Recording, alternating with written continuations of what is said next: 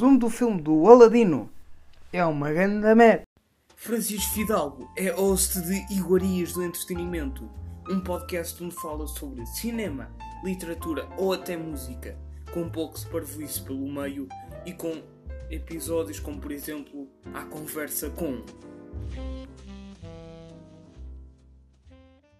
Epá, não deve haver vilão pior e mais ridículo em toda a história destes filmes da Disney, sejam de animação, sejam de live action, do que Vizir Jafar desta nova versão do Aladino, com atores e efeitos digitais e realizada pelo Guy Ritchie, que sucede à animação de 92.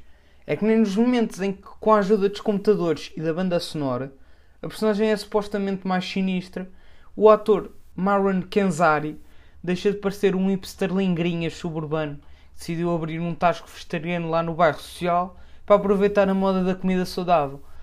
Não é que do lado dos heróis o panorama seja melhor, é que o egípcio Mena Massoud, que foi escolhido para interpretar o Aladino, é um canastrão de bolso, para, para além de um, de um pãozinho sem piga de sal, nem de presença nas telas do cinema. É que até o tigre Rajá e o macacabu, ambos digitais, vão melhor que eles.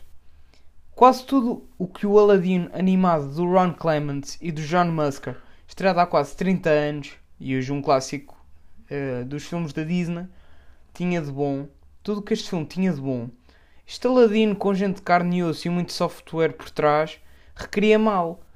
E o que lhe acrescenta de novo é ditado pela agenda politicamente correta e feminista.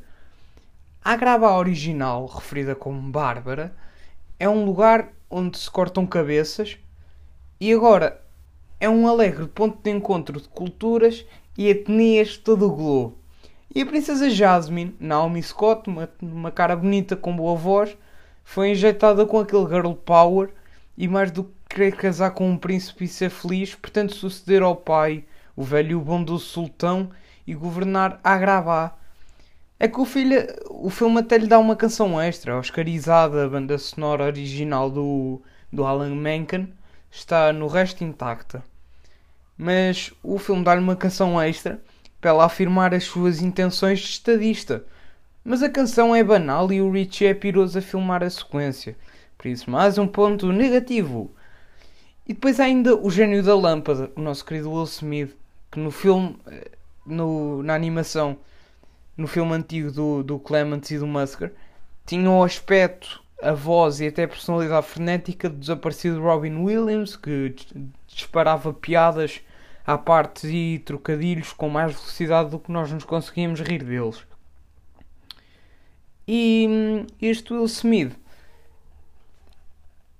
acho que é o único ponto positivo que eu tenho aqui do deste Aladino.